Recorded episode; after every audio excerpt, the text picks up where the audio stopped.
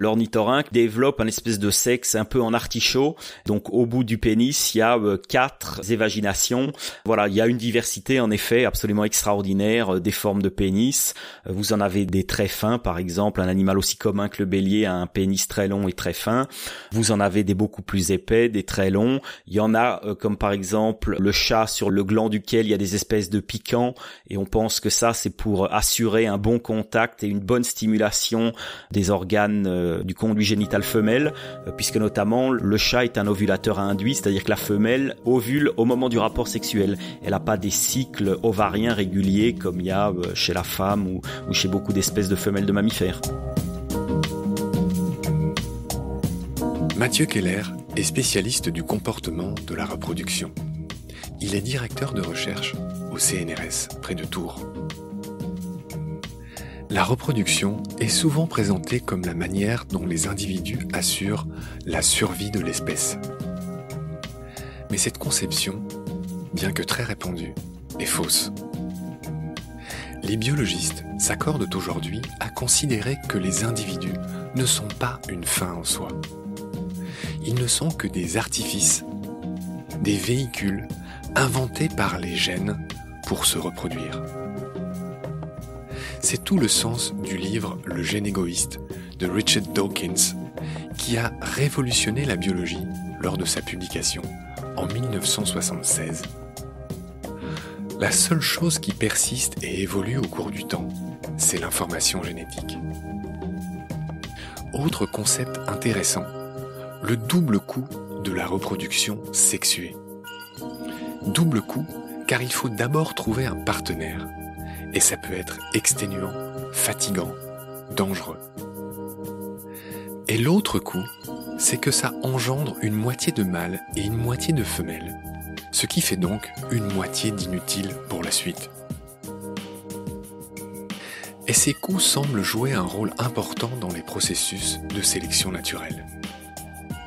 Dans certains cas, les adultes meurent en quelque sorte au profit de leur progéniture après avoir produit un très grand nombre d'œufs. C'est par exemple le cas des saumons qui meurent après leur ponte. Dans d'autres cas, comme celui des grands mammifères, les adultes produisent peu de petits, mais consacrent beaucoup d'énergie à les élever, les protéger et les éduquer, les instruire, au moins dans les premiers temps de leur vie. Comme des bêtes, la sexualité des animaux, chapitre 2. C'est parti. Salut Mathieu. Salut Marc. Je suis ravi de te retrouver, on est toujours près de Tours. On va continuer notre épisode sur la sexualité incroyable, étonnante, surprenante des animaux. On va passer énormément d'exemples en revue qui sont euh, pour certains tirés de ton bouquin Les animaux et le sexe euh, paru en 2018. Euh, et j'aimerais qu'on commence par un exemple célèbre que tout le monde connaît, l'exemple des mantes religieuses en quoi la sexualité des mantes religieuses est célèbre? Ben, elle est célèbre parce que euh, pendant l'accouplement, la femelle dévore son partenaire en cours d'accouplement. Donc, euh, quelles sont les raisons? Il y a plusieurs explications. Il y en a une notamment, c'est que c'est un apport euh, énergétique pour la femelle pour ce qu'elle va devoir faire ensuite, c'est-à-dire pondre les œufs. Et alors moi j'ai lu qu'il y avait d'autres avantages. Il, paraît que quand la femelle commence à grignoter la tête du mâle, en fait, l'éjection du sperme dans les conduits de la femelle en est améliorée. Et donc, du coup, il y a aussi un avantage de ce point de vue que le mâle soit mangé, c'est que du coup, son sperme, eh ben, il arrive mieux à destination, apparemment, ai-je lu. Tu me confirmes ça? Oui, oui, en effet, c'est aussi une, une autre explication de ce phénomène. On va enchaîner sur un autre exemple que tout le monde euh, connaît, en tout cas dont tout le monde a l'intuition. C'est ce que tu m'as intitulé quand on a préparé l'émission, le sexe du plus fort. Et ça, c'est ce qu'on retrouve, je crois, chez les animaux sociaux, chez les suricates notamment, ou chez les loups. C'est-à-dire que dans ces sociétés d'animaux qui sont dominés par des euh, couples alpha, bah, seuls certains, en l'occurrence eux-mêmes, ont le droit de se reproduire. Est-ce que tu peux développer cette idée de sexe du plus fort? Oui, donc dans beaucoup d'espèces sociales, il y a une hiérarchie. Il y a euh, des individus qui sont en position haute dans la hiérarchie, qui dominent la hiérarchie et donc qui suppriment la reproduction des dominés. Donc un très bon exemple, les suricates sur lesquels on fait des études aussi au laboratoire. Et donc il y a un couple dominant qui monopolise cette reproduction et les femelles dominées n'ont euh, pas accès à, la reproduction. Donc ça c'est un peu schématique parce qu'il arrive quand même que des femelles dominées euh, se reproduisent avec des mâles de groupes voisins par exemple. Ça se passe pas très bien dans ces cas-là pour les femelles parce qu'en général elles sont éjectées des groupes. Donc leur survie est assez compromise en général. La question que j'ai envie de te poser, c'est quel est l'avantage de ça? J'entrevois, je me doute qu'il y a un avantage à ce qu'il y ait que certains, que les dominants qui se reproduisent. Quel est l'avantage de ça? Chez les suricates, il faut savoir que c'est un des rares exemples de mammifères où il y a un élevage euh, un peu communal euh, des jeunes et où, euh, par exemple, les femelles dominées peuvent allo-allaiter les jeunes, donc elles participent à l'élevage des jeunes. Et donc l'avantage pour les dominants, c'est qu'évidemment le couple dominant, entre guillemets, si on est un peu finaliste, propage ses gènes et reçoit, je dirais, l'aide de tout le groupe social pour le faire, ce qui favorise évidemment la survie des jeunes. D'accord, tu l'as bien expliqué, et j'imagine que c'est la même chose chez les autres espèces, notamment les loups, dont on avait beaucoup parlé avec Jean-Michel Bertrand, à qui je fais un gros bisou au passage. Mathieu, on va enchaîner sur un exemple célèbre. On va parler des macaques de Koshima. Qu'est-ce qu'ils ont cela ces macaques donc sont localisés sur une île au Japon.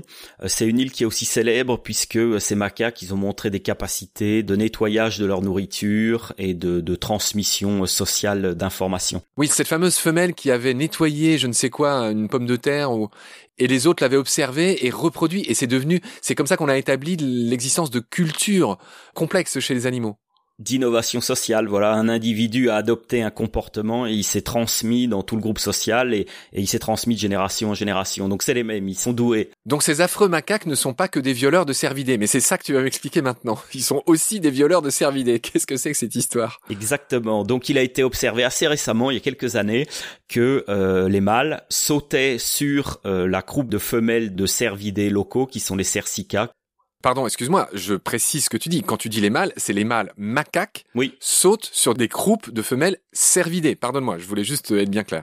Oui, oui, on est bien d'accord. C'est donc les, macaques mâles qui sautent sur les croupes des, femelles de cervidés et qui euh, donc les pénètrent et éjaculent sur les femelles sika. Mais alors attends, il euh, y a un truc que je piche pas. C'est comment un animal qui est tellement plus gros qu'un macaque peut se laisser faire il n'y a pas d'explication, ça n'a pas été documenté jusqu'à présent. Je pense que d'une manière générale, les macaques sont déjà très présents dans l'environnement des cercicas qui y sont habitués. Voilà. Est-ce qu'ils les épouillent? Est-ce qu'ils pourraient les épouiller éventuellement, leur rendre un service qui fait que les cerfs les toléreraient? Alors euh, potentiellement euh, oui. Euh, après, on sait aussi, par exemple, on, a vu que les femelles cica léchaient aussi les sécrétions donc spermatiques des mâles. quel est l'avantage de ça? On n'en sait rien, à ma connaissance. Ce que je voulais ajouter, Mathieu, sur ces macaques, euh, c'est que ce sont aussi ces célèbres macaques qui ont été immortalisés avec des photos sublimes, euh, qui prennent des bains d'eau chaude en hiver. Peut-être les gens ont, cette image en tête hein, de, sources d'eau chaude et ils viennent s'y baigner et s'y prélasser. Donc ces macaques de Koshima, effectivement, sont, sont assez célèbres. Euh, on va enchaîner, Mathieu. Avec toi, on a décidé de parler aussi de l'inversion des rôles. Chez les poissons, c'est un fait connu, les poissons euh, passent par différents sexes au cours de leur vie, et c'est notamment le cas du mérou par exemple. Oui, alors les poissons sont très intéressants parce qu'il y a différents, il y a différentes situations. Il y a des poissons qui euh, commencent par, au cours de leur développement, avoir un sexe et puis en vieillissant en acquièrent un autre. Et puis il y a aussi euh, des poissons qui peuvent changer de sexe en fonction du contexte social. Par exemple, deux mâles qui se battent on a montré que euh, le perdant peut euh, complètement inverser ses organes sexuels et développer un phénotype femelle. Donc il y a une grande plasticité du sexe chez les poissons. C'est chez quel type de poisson? Alors par exemple chez le poisson clown où euh, il y a une femelle reproductrice et quand elle meurt, ben c'est son partenaire, donc le, mâle reproducteur, qui se transforme en femelle. D'accord, et qui du coup se fait féconder par un autre mâle qui passe par là. Oui, oui, et puis qui développe euh, l'équivalent d'un ovaire et ses testicules régressent et donc il y a une vraie métamorphose euh, non seulement comportementale mais aussi physiologique de, de l'individu. Et on comprend tous euh, les avantages, toujours pareil pour la vie, de cette plasticité comme tu l'as dit. On va enchaîner. Mathieu, tu as tenu à parler de l'importance du chant des oiseaux et donc je ne sais pas ce que tu vas me dire, mais je t'écoute avec plaisir. Alors ça, c'est à mon avis un très bel exemple en, biologie. Je veux parler des oiseaux chanteurs, mais des bioacousticiens feraient ça mieux que moi. Vous vous promenez tous euh, en ce moment euh, dehors, et c'est le moment où euh, les oiseaux se mettent à chanter au printemps typiquement. Et ces oiseaux chanteurs, qui ne sont pas tous les oiseaux, hein, les oiseaux chanteurs, c'est une, c'est à peu près 50% des espèces d'oiseaux, donc c'est typiquement les passereaux, et euh, ils sont définis par le fait qu'ils acquièrent ou ils apprennent leur vocalisation. Euh, donc c'est euh, tous les oiseaux, les mésanges, les petits passereaux, tout ça. Et ces vocalisations ont pour but notamment de, on va dire, séduire les femelles, d'acquérir un territoire, d'avertir leurs leurs compétiteurs et de séduire les femelles. Et en plus, ce qui est très intéressant, c'est que en termes de mécanismes physiologiques, neurobiologiques, euh, il y a tout un circuit dans le cerveau qui est dédié à ça, avec notamment des régions du cerveau dont la taille est multipliée par 10 lorsque les oiseaux arrivent au printemps et se mettent à, chanter. Et ce, cette multiplication incroyable de la région cérébrale qui contrôle le chant, elle est notamment sous le contrôle de la testostérone qui augmente euh, au printemps. En résumé, draguer rend intelligent ou euh, développe la taille du cerveau, c'est ça que tu es en train de dire? Oui, voilà, en tout cas, il y a une relation entre le comportement des individus et les mécanismes neurobiologiques qui les sous-tendent. Donc, quelle est la fonction du chant chez les oiseaux chanteurs? Ça sert à quoi? Plus le mâle chante beaucoup et, très vachement bien, plus il va transmettre ses gènes et il va trouver de femelles? Ou c'est quoi Les mauvais chanteurs, ils, ils se reproduisent pas? C'est quoi l'idée derrière tout ça? C'est quoi la fonction du chant au final? L'idée, c'est bien que les femelles, elles vont choisir le mâle avec lequel s'accoupler euh, sur ses qualités, et ces qualités, elles passent par le chant. C'est-à-dire qu'on a pu montrer dans des expériences de laboratoire que, par exemple chez le canari, les femelles préfèrent les mâles qui sont capables de chanter les syllabes les plus difficiles à exécuter, parce que ça sous-tend des capacités physiques au niveau de la syrinx, qui est l'équivalent de notre larynx, qui est donc l'organe vocal des oiseaux, euh, qui sont plus difficiles à exécuter. Et donc, euh, les mâles les plus capables d'effectuer ces vocalisations auraient, d'une manière générale, des capacités physiques euh, meilleures et donc seraient les meilleurs partenaires pour leur production. Mathieu, on va rester chez les oiseaux. J'ai lu que seulement 3% des oiseaux avaient un pénis et que sinon les autres se reproduisent de cloaque à cloaque. La première question que je voudrais te poser, c'est donne-moi des exemples de ces oiseaux rares euh, qui ont un pénis.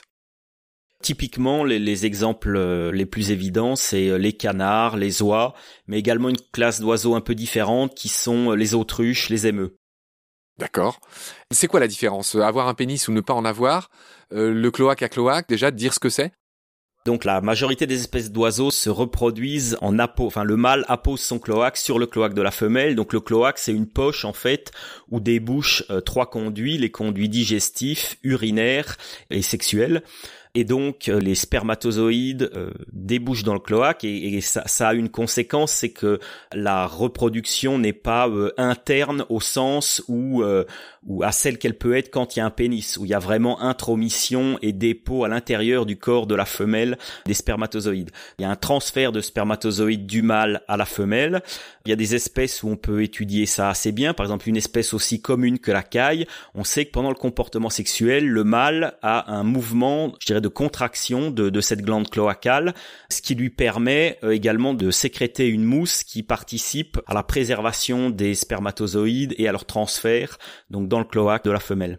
Oui, alors moi j'imagine que de cloaque à cloaque, c'est peut-être un peu plus dangereux. Il y a des risques de déperdition. Effectivement, on voit l'avantage d'un pénis, c'est un peu comme une seringue, comme une pipette qui permet d'apporter ces spermatozoïdes à l'intérieur, livraison à domicile entre guillemets, alors que cloaque à cloaque, ça paraît euh, beaucoup plus difficile et risqué. Oui, c'est ça. L'avantage du pénis, c'est le fait qu'on assure complètement que la fécondation est interne et le pénis permet de déposer de manière assez haute dans les voies génitales femelles le spermatozoïde. Donc Mathieu, en résumé, euh, cette copulation typique des oiseaux de cloaque à cloal a reçu le joli nom, le nom très romantique de baiser cloacal. Et la question que j'ai envie de te poser, c'est pourquoi si peu d'oiseaux utilisent un pénis, alors que je n'y vois que des avantages, euh, effectivement, d'avoir un pénis qui permet d'amener le sperme direct à l'intérieur. Alors les raisons évolutives de l'absence de pénis, elles sont pas encore, euh, à ma connaissance, très très claires et, bien établies. Par contre, ce qu'on sait, c'est qu'au niveau du développement embryonnaire, donc du développement de l'embryon dans l'œuf, on a pu montrer qu'il y a un gène BMP4 dont l'expression induit l'apoptose de la structure pénienne au cours du développement. Le rabougrissement, pour le dire de manière simple. Oui, voilà, exactement. Les oiseaux perdent leur pénis dès le stade embryonnaire finalement. Voilà, mais donc ce qu'on peut dire c'est qu'il existe initialement, mais qu'au cours de cette croissance embryonnaire, il disparaît. D'accord. On va enchaîner, Mathieu. Je voudrais qu'on parle des différentes formes de vagin. Et pour ça, on va prendre l'exemple que tous les scientifiques qui travaillent là-dessus connaissent, c'est celui du canard colvert. Raconte-moi ce qui se passe chez les colverts et surtout l'incroyable forme de leur sexe, du mâle et de la femelle. Chez les canards colverts, donc euh, il faut d'abord dire que l'accouplement souvent est un peu de la part du mâle est un peu brutal. Quand on, on observe un, un, mâle colvert, souvent euh, il force un peu l'accouplement avec la femelle, hein, ce qui donne d'ailleurs euh, lieu à des situations un peu comiques puisque parfois le mâle monte sur le dos de la femelle alors qu'ils sont sur l'eau, donc la femelle coule, donc il faut qu'elle ait des, bonnes capacités de respiration. Et donc le mâle, il a un pénis en forme de tire-bouchon. Et ce qui est très euh, intéressant, c'est que la femelle, elle a également un vagin très euh, diverticulé. Pardonne-moi, ça veut dire quoi diverticulé? Ça veut dire qu'il est aussi en forme de, comment dire, inversé? Oui, il, voilà, il y a des plis et des replis. Et... C'est pas un tube régulier, quoi. Exactement, il y a différents conduits et on pense d'ailleurs que euh, c'est une adaptation de la femelle euh, pour pouvoir un peu se protéger des accouplements forcés du mâle. C'est-à-dire que euh, quand il y a un mâle qui est pas forcément celui qui est désiré, peut avoir plus de difficultés, je dirais, à déposer sa semence là où il faut quoi. D'accord. Donc la femelle colvert a, ce vagin qui lui permet de se défendre contre les assauts, les viols, les harcèlements des mâles. Apparemment, les dauphins ont des vagins munis d'un clapet pour les mêmes raisons. Les dauphins, tout le monde les aime, mais euh, ceux qui les connaissent bien savent que les dauphins sont des euh, violeurs. Ils se mettent à plusieurs mâles pour violer des femelles. Donc voilà, il y a beaucoup de, formes de vagin. Il y en a aussi qui sont euh, à l'imbyrinthe, apparemment. Il y a beaucoup de formes de pénis. Je voudrais que tu me dises un mot sur cette violence, le harcèlement euh, chez les animaux. Ça existe, on le voit souvent. Ça m'étonne. J'avais cette image un peu naïve que dans la nature, il n'y avait pas ces histoires de viol et de harcèlement. Oui, alors d'abord, euh, je pense que les mots viol et harcèlement, c'est des termes assez, je dirais, euh, anthropocentriques. Enfin, cette notion, elle n'existe pas vraiment chez l'animal, mais il est vrai que les mâles, notamment, des fois, on va dire, pour être plus neutre, forcent un peu l'accouplement avec les femelles, et je dirais, ça peut résulter de différentes situations. Ça peut résulter de situations où euh, l'accès aux femelles est par exemple euh, rare ou, limité et où donc euh, les mâles cherchent à s'imposer un peu par tous les moyens. On parlait tout à l'heure de la reproduction qui peut être monopolisée par un couple dominant.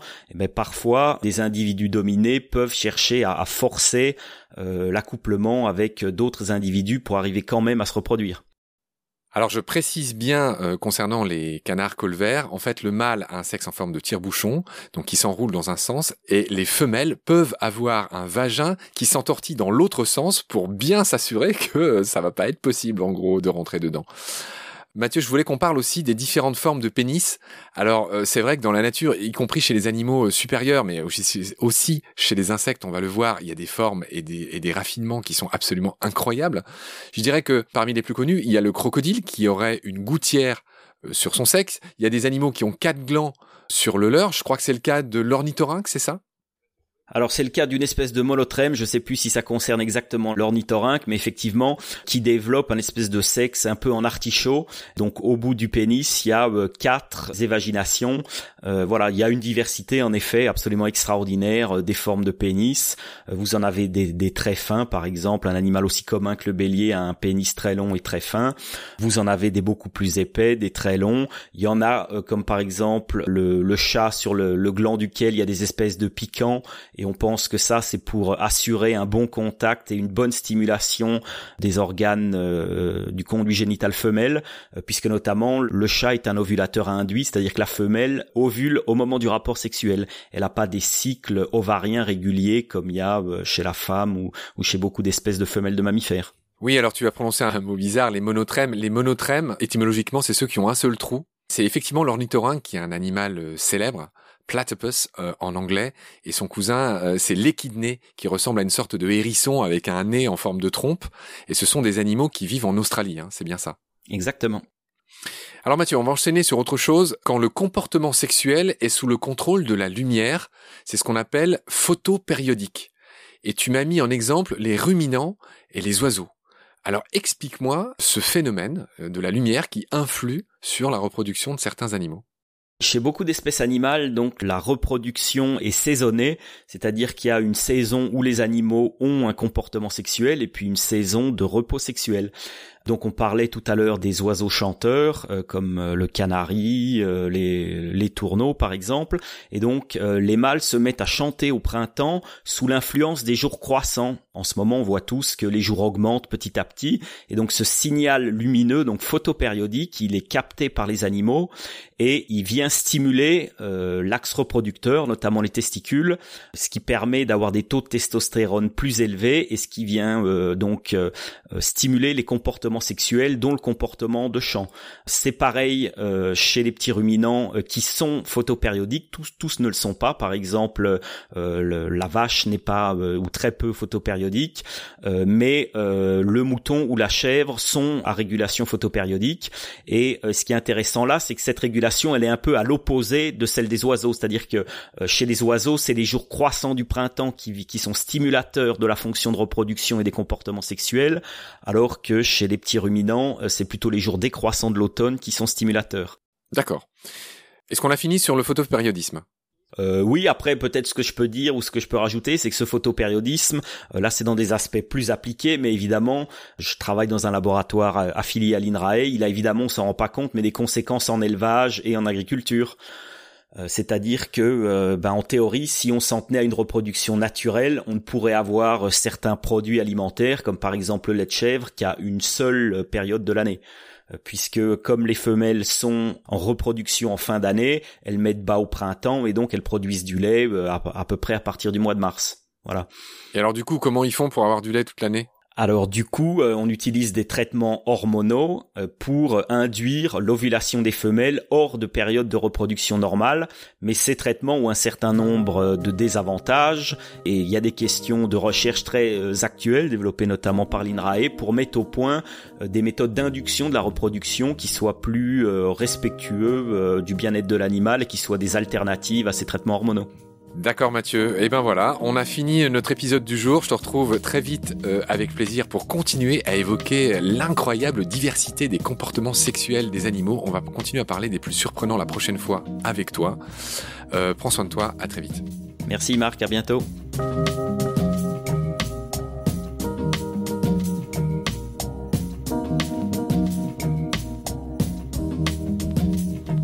C'est la fin de cet épisode. Merci de l'avoir suivi. Merci de partager le lien de Baleine sous Gravillon et de vous abonner si vous avez aimé. Des étoiles et des avis sont la meilleure manière de nous aider. Si à tout hasard vous écoutez l'émission sur Apple Podcast, c'est-à-dire sur iPhone, ces avis anonymes, rédigés en quelques secondes, sont très importants. Au-delà de la gloriole, ils nous permettent en effet d'être plus avantageusement suggérés dans les moteurs de recherche. Nous n'avons qu'une trentaine d'avis pour l'instant, alors que vous êtes des milliers à nous écouter chaque semaine. Je prie humblement les auditorices de prendre ces 20 secondes pour ce petit coup de pouce. Grand merci par avance. Celles et ceux qui le souhaitent peuvent aussi nous aider en faisant un don, même minime, sur le site Tipeee je refuse de faire de la pub pour préserver notre indépendance et votre confort d'écoute. Mais ce podcast indépendant est fait sans aucune aide. Il n'est pas monétisable et j'y consacre 200% de mon temps.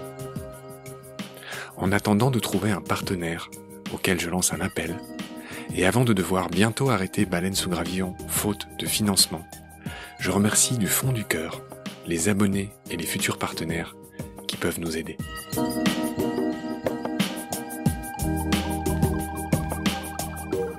Vos critiques, conseils et suggestions sont toujours les bienvenus sur la page Facebook de Baleine sous Gravillon.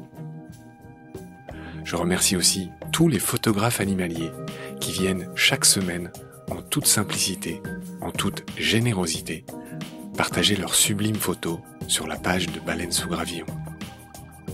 Je remercie enfin mes équipiers pour leur aide précieuse. Sans oublier Félix Labande, l'auteur sud-africain de la chanson du générique. Je vous retrouve très vite pour un nouvel épisode. Et d'ici là, prenez soin de vous et de ce qu'il y a autour de vous. Merci. À bientôt.